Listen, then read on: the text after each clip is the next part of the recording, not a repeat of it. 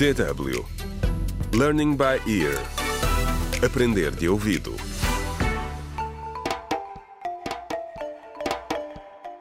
Contra o crime.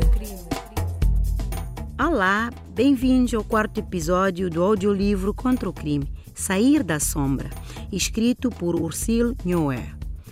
No episódio anterior, Selma decidiu seguir o irmão gêmeo Jaime, que saiu de casa a dizer que ia dar uma volta porque precisava de apanhar ar. Selma desconfia que ele está a esconder alguma coisa, mas Jaime conseguiu despistá-la. O jovem encontrou-se com o namorado e os dois foram brutalmente espancados por um grupo homofóbico. Mas quem são estes atacantes? Entretanto, à meia da noite, quando os pais de Jaime e Selma estavam a dormir, chegam as más notícias.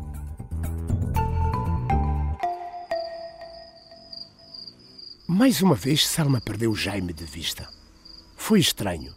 Ele andava aos zigue-zagues pela cidade e, para alguém que só queria desanuviar, estava a caminhar muito depressa. Selma decidiu passear um pouco antes de regressar e fotografar alguns detalhes da cidade. Quando chegou a casa, as luzes estavam apagadas e os pais estavam a dormir. Foi diretamente ao quarto do irmão com a intenção de fazer as pazes com ele. Mas o quarto estava vazio. Jaime ainda não tinha chegado. Selma ficou preocupada e, por isso, dirigiu-se ao quarto dos pais. Tentou acordar o pai o mais silenciosamente possível. Pai, acorda. O Jaime ainda não voltou para casa. Tiago mexeu-se, mas virou-se para o outro lado e continuou a ressonar. Foi a mãe, Sônia, que acordou. Selma, o que estás aqui a fazer? Por que nos perturbas à meio da noite? Perguntou. E recordou à filha a regra de ouro. Nunca acordar os pais a menos que fosse urgente. Intimidada pelos modos autoritários da mãe e relutante em dizer-lhe que Jaime ainda não estava em casa, Selma saiu do quarto sem mais uma palavra. Mas Sônia, aborrecida por ter sido acordada sem razão aparente, abanou Tiago e disse-lhe para ir falar com a filha. Meio ensonado, Tiago tropeçou no tapete do corredor. Selma, o que te está a incomodar?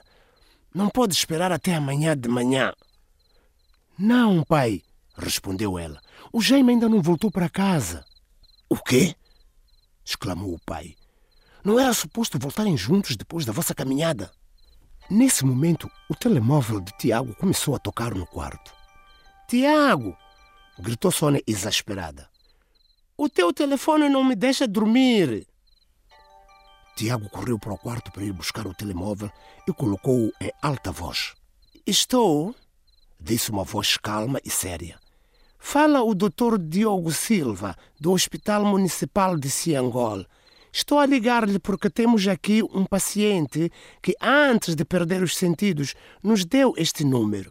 De acordo com os documentos que trazia, o seu nome é Jaime Lantaro. É meu filho! gritou Tiago. O que aconteceu? Lamento ser o portador de mais notícias, senhor, mas o seu filho foi vítima de um ataque violento.